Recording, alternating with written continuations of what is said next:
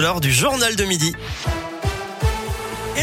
En Auvergne, c'est avec Colin Cotte. Salut Colin. Salut Eric, salut à tous. À la une aujourd'hui, plus d'un million deux cent mille rendez-vous pris en quelques heures sur la plateforme Doctolib hier après les annonces d'Olivier Véran.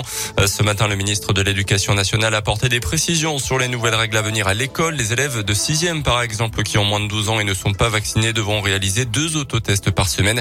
Ce sont les équipes éducatives qui devront vérifier les tests négatifs fournis par les parents. Ils ne relèvent pas du secret médical. Selon Jean-Michel Blanquer, près de 9000 classes sont actuellement dans le pays, dont 117 dans l'académie de Clermont.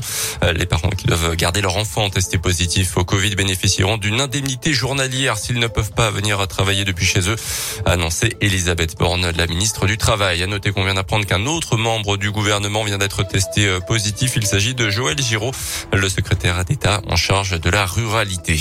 En Auvergne, entre 5 et 600 agressions tous les ans dans les bus et les trams de la T2C, agressions verbales ou physiques sur des agents ou des voyageurs. Toutes les lignes du réseau de Clermont-Ferrand et de son agglomération sont concernées. Pour mieux les prévenir et pour répondre une fois qu'elles ont été signalées, une convention a été signée hier du procureur de la République au préfet du Puy-de-Dôme en passant par la police et la gendarmerie. Tous s'engagent à protéger les usagers en organisant des contrôles réguliers et à soutenir aussi les agents de la T2C en suivant de près les affaires lorsque des plaintes seront déposées.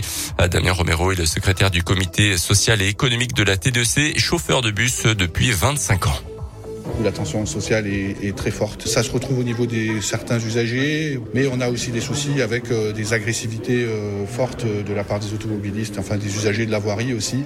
Euh, quelques sujets avec les non-respects de, la plateforme tram et des voies bus. Ce sont des agressions souvent verbales, mais ça tourne des fois aux agressions physiques, notamment avec les services du contrôle et parfois aussi maintenant de la médiation, qui sont donc directement en contact avec eux.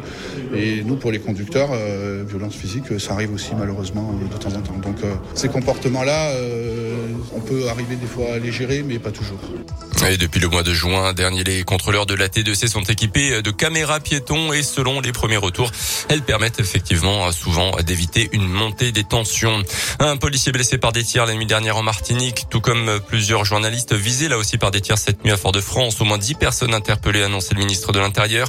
Depuis plusieurs jours, la Martinique comme la Guadeloupe connaissent un important mouvement de contestation né au départ du refus de l'obligation vaccinale pour les soignants et les pompiers, mais qui a rapidement dégénéré en véritable crise C'est parti pour la collecte des banques alimentaires. Les bénévoles investissent les supermarchés pour récolter des denrées alimentaires non périssables et des produits d'hygiène également. Plus de 110 000 tonnes de denrées collectées, dont une partie sauvée du gaspillage pour nourrir plus de 2 millions de personnes. On termine avec le foot. Du côté des filles de l'équipe de France, on suivra les Français ce soir contre le Kazakhstan, match éliminatoire de la Coupe du Monde 2023.